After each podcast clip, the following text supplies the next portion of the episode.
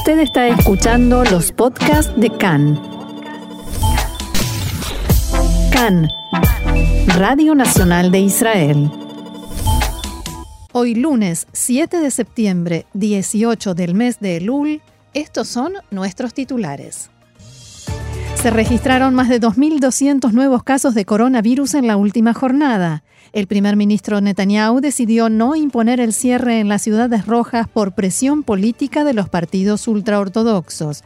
El Servicio de Seguridad dio a conocer que jamás reclutó a un israelí para cometer un atentado con explosivos.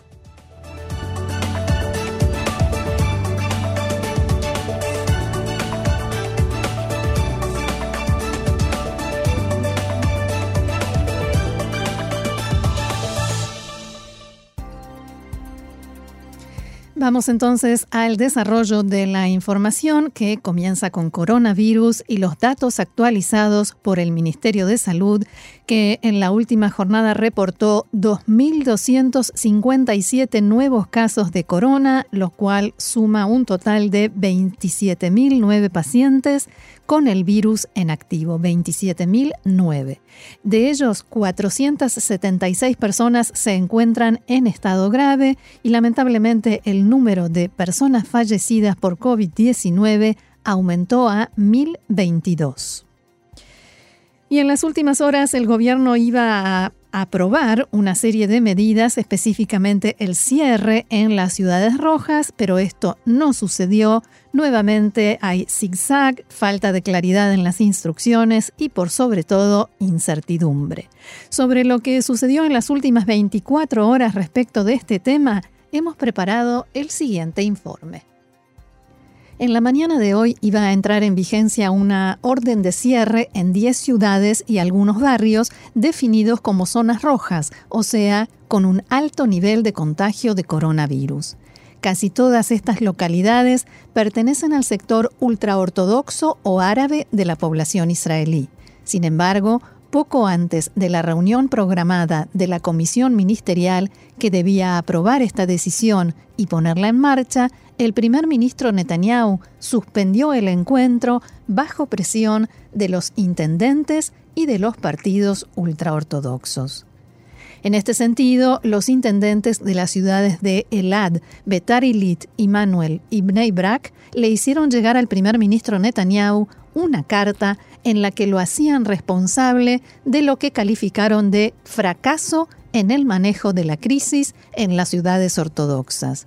Los intendentes anunciaron que pondrían fin a la cooperación con las autoridades estatales en la lucha para evitar la propagación del virus y advirtieron que los ultraortodoxos cerrarían las cuentas pendientes con el primer ministro que, según dijeron, es indiferente a su difícil situación. Los alcaldes acusaron a Netanyahu de haber tomado en forma personal las decisiones en contra del sector, utilizando falsos intermediarios, dicho esto entre comillas, como el coordinador o el gabinete, y de haberlos convertido en propagadores de enfermedades y enemigos del pueblo, entre otras duras recriminaciones. También aclararon que enviaban esta carta en forma consensuada con los rabinos líderes del público ultraortodoxo.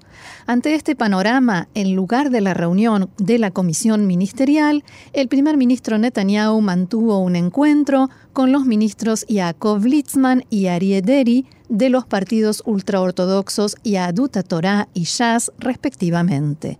Ambos intensificaron la presión sobre Netanyahu para impedir que se impusiera el cierre, y lo lograron. Más tarde, los ministros, la comisión de ministros, aprobó una versión más light, por decirlo de algún modo, de las medidas. Toque de queda nocturno para 40 asentamientos, ciudades y comunidades con una alta tasa de contagios en lugar del cierre total. La idea es que se impondrá un cierre nocturno y se suspenderán las clases en las localidades rojas, y todo esto en oposición completa a la postura del coordinador nacional de la lucha contra el coronavirus, profesor Ronnie Gamso, que advirtió en más de una ocasión que la anulación del cierre en las ciudades rojas tendrá como consecuencia una gran cantidad de fallecimientos por corona y hará que lleguemos al cierre nacional y total. Tanto Gamso como el ministro de Salud, Yuli Edelstein, mantenían la misma postura sobre la necesidad del cierre en las ciudades rojas, pero finalmente terminaron aceptando el cambio decidido por el primer ministro. ¿Cómo será entonces la nueva fórmula de las restricciones? Los habitantes de esas ciudades tendrán prohibido alejarse a más de 500 metros de sus casas entre las 7 de la tarde y las 5 de la mañana, salvo para comprar medicamentos o alimentos. Las escuelas e instituciones educativas locales se cerrarán y todos los comercios deberán cerrar sus puertas a partir de las 7 de la tarde, con excepción de farmacias y supermercados, u otros proveedores de alimentos. En cuanto a las limitaciones en el sistema educativo, se exceptúa la educación especial. Sin embargo, no habrá limitación de movimiento durante el día y la entrada y salida de estas ciudades no estará restringida. Después de todo esto, el primer ministro Netanyahu difundió una explicación en la que sostuvo que la definición de cuál es una ciudad roja no es una decisión que tome una sola persona, sino la ciencia.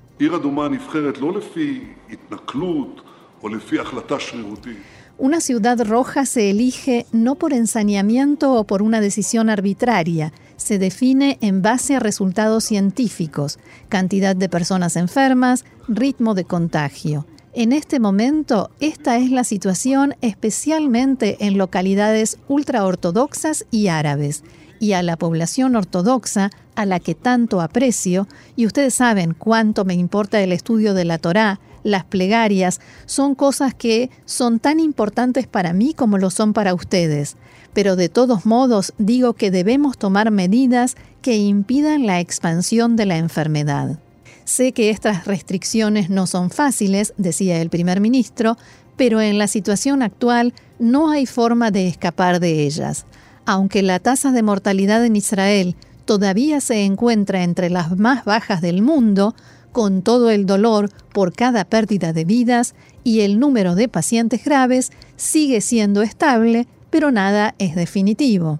Y continuaba, los profesionales advierten que, en la situación de alto nivel de contagio en Israel, la tendencia podría revertirse en cualquier momento con la peligrosa adición de más pacientes en estado grave y más fallecidos, y el riesgo de colapso del personal médico que atiende a los pacientes con coronavirus en los hospitales. La decisión fue considerada, responsable y comprometida con la realidad, palabras del primer ministro Benjamin Netanyahu.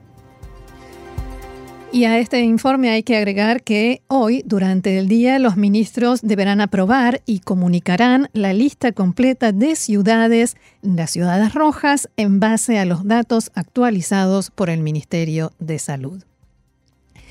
El jefe de la oposición parlamentario Yair Lapid de Yeshatid dijo esta mañana que el gobierno no solo está desconectado, sino que también es peligroso. Según Lapid, el pueblo ya no está dispuesto a pagar el precio del miserable activismo político que maneja el país y si el primer ministro y los ministros tienen miedo unos de otros de modo tal que lleva a la parálisis y a la toma de decisiones retorcidas en sus palabras, lo que deben hacer es irse a casa.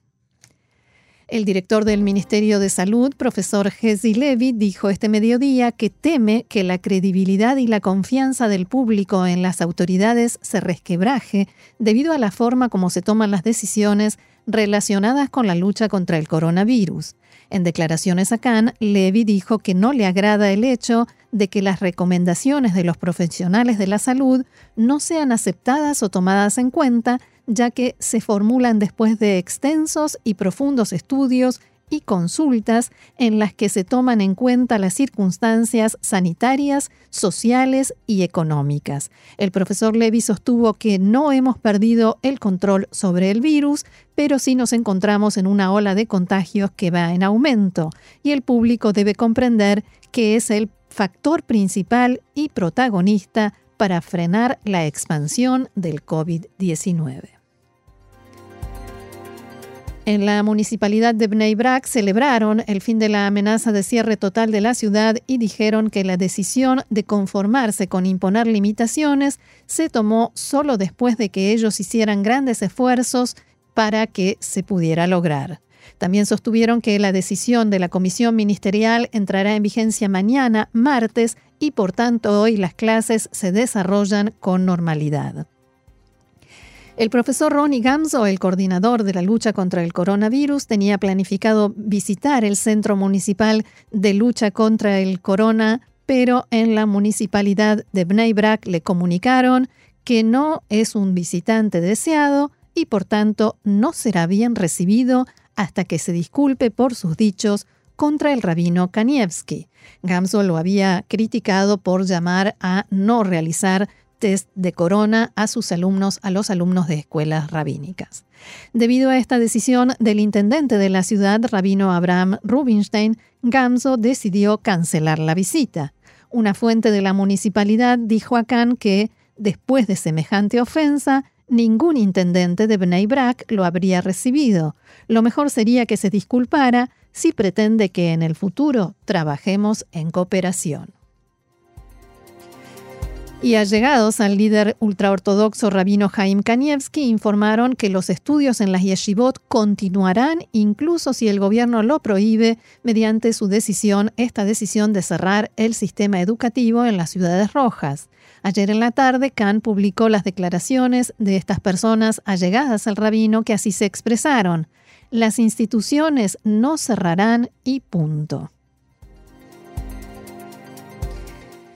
Otro asunto más político, pero también relacionado con el coronavirus, el líder de la oposición, Yair Lapid, aceptó la solicitud del primer ministro Netanyahu y acordó posponer la sesión plenaria que comprometía la presencia de Netanyahu en la Knesset y que iba a llevarse a cabo este miércoles en el Parlamento. Netanyahu se dirigió personalmente a Lapid y le pidió postergar la sesión debido al aumento de contagios y el recrudecimiento de la crisis del coronavirus.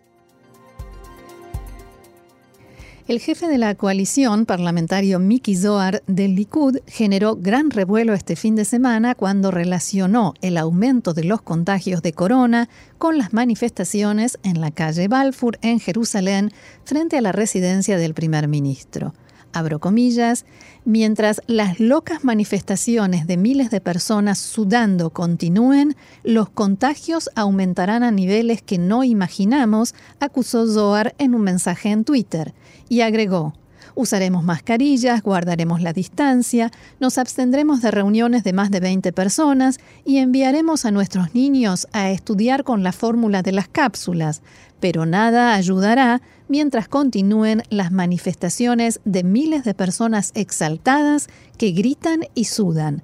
Hay un precio para el odio y para quienes apoyan esas manifestaciones. A continuación, Zohar argumentó, abro comillas nuevamente, no es posible que se imponga cierre en las ciudades rojas sin que las manifestaciones cesen de inmediato. Ninguna persona inteligente puede estar de acuerdo con una situación en la que miles de personas se amontonen en las calles de Jerusalén mientras la gente es obligada a quedarse en sus casas. En respuesta, el intendente de Tel Aviv-Yafo, Ron Huldaí, escribió también en Twitter – vale la pena recordarle al legislador Miki Zohar que la responsabilidad por el hecho de que llegáramos a 3.000 contagios en un día es del gobierno del corona, ni de los manifestantes ni de Gamso, es del gobierno y de quien lo encabeza. El jefe de la bancada de Azul y Blanco, legislador Eitan Ginsburg, escribió, Miki, por favor, no hay posibilidad de que te creas lo que escribiste. Las manifestaciones no son la razón de los contagios, aunque también allí es importante cumplir las normas. El movimiento de las banderas negras, uno de los que organizan estas manifestaciones, expresó en un comunicado, abro comillas otra vez, en las últimas horas vemos una nueva campaña del acusado y sus rastreros. Las manifestaciones tienen la culpa del corona. Israel está en el primer lugar en el mundo en cantidad de enfermos de COVID-19 y en lugar de intentar resolver el problema, el acusado hace lo que siempre hace, acusa a otros de sus fracasos, refiriéndose por supuesto al primer ministro Netanyahu. En la tarde de ayer, el director del Departamento de Epidemiología del Ministerio de Salud, doctor Arik Haas, se refirió a este tema en respuesta a una consulta que le hizo llegar la parlamentaria Ifat Shasha también del Likud. El profesional respondió que hasta el 26 de agosto no se detectó ningún caso de coronavirus cuyo contagio se haya producido en una manifestación. Sin embargo, el parlamentario Miki Zohar reaccionó a esta información diciendo, la izquierda comprendió que las manifestaciones son una excelente manera de atacar a la base de los votantes de derecha y a Netanyahu, incluso saliendo del delirante punto de partida de que no hay contagios en las manifestaciones, nunca podremos explicar por qué permitimos aglomeraciones multitudinarias en protestas, pero al mismo tiempo prohibimos plegarias y actividad cultural. Esta es también la razón por la cual la prensa impulsa y alienta estas manifestaciones y las apoya.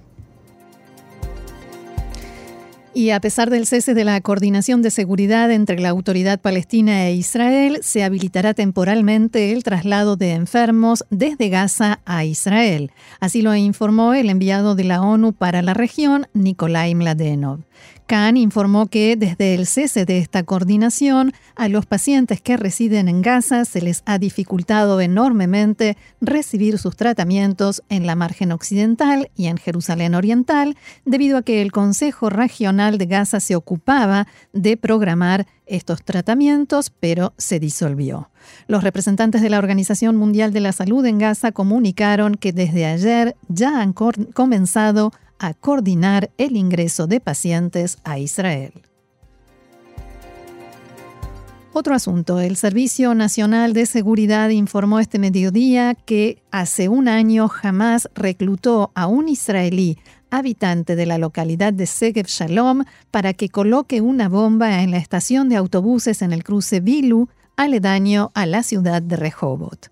El informe indica que jamás se puso en contacto con Mahmoud Mikdad, que vive en Segeb Shalom y está casado con una mujer que reside en la franja de Gaza, y aprovechó sus constantes viajes ida y vuelta para reunir información para Hamas, especialmente sobre la ubicación del sistema defensivo antimisiles Cúpula de Hierro. Además, Migdad recibió capacitación de Hamas, aprendió a armar bombas y recibió instrucciones de llevar a cabo un ataque en territorio israelí. Junto con él, nueve familiares y conocidos, la mayoría de ellos residentes de la mencionada comunidad beduina, fueron arrestados bajo sospecha de que conocían de antemano sus intenciones y de estar involucrados en la planificación del ataque. Migdad comenzó a trabajar para la organización terrorista a fines de 2019, según el Servicio de Seguridad, compró los elementos para ensamblar el artefacto explosivo en junio pasado y comenzó a buscar el lugar para cometer el atentado mientras estaba en contacto con sus jefes en Gaza. En el servicio de seguridad indicaron que el hermano de Mahmoud Ahmed era cómplice en la conexión con Hamas y conocía las intenciones de su hermano de llevar a cabo un atentado terrorista, pero no hizo nada para evitarlo. Se sospecha que otros familiares ayudaron también a conseguir los explosivos. Los dos hermanos fueron acusados hoy de una serie de graves delitos contra la seguridad nacional. Información de la región, el rey Salmán de Arabia Saudita dijo que una solución permanente y justa del problema palestino es el punto de partida principal de la iniciativa árabe de paz. En una conversación telefónica con el presidente norteamericano Donald Trump, el monarca saudí dijo que su país está comprometido a lograr esa solución. La iniciativa árabe de paz, recordemos, fue concebida por Arabia Saudita hace 18 años y propone básicamente que todos los países árabes normalicen sus relaciones bilaterales con Israel a cambio del establecimiento de un Estado palestino y de la retirada de Israel a las fronteras anteriores a 1967. Irán, Irán advierte que a partir de ahora también actuará contra Emiratos Árabes Unidos en reacción a toda operación de la inteligencia israelí en su territorio o en la región. El asesor para asuntos internacionales del presidente del Parlamento en Teherán, Hassan Amir Abdallayan, dijo que el acuerdo con Israel puede generar un futuro muy difícil para Emiratos y le sugirió a los líderes y dirigentes de ese país recordar cuál fue el destino de Anwar el Sadat y cambiar de rumbo, lo cual es básicamente una amenaza de asesinato. Abdallayan criticó también a Arabia Saudita por haber permitido a aviones israelíes atravesar su espacio aéreo y dijo que Irán recomienda al reino saudí y también a Bahrein alejarse del camino que han tomado y no jugar con la seguridad de la región.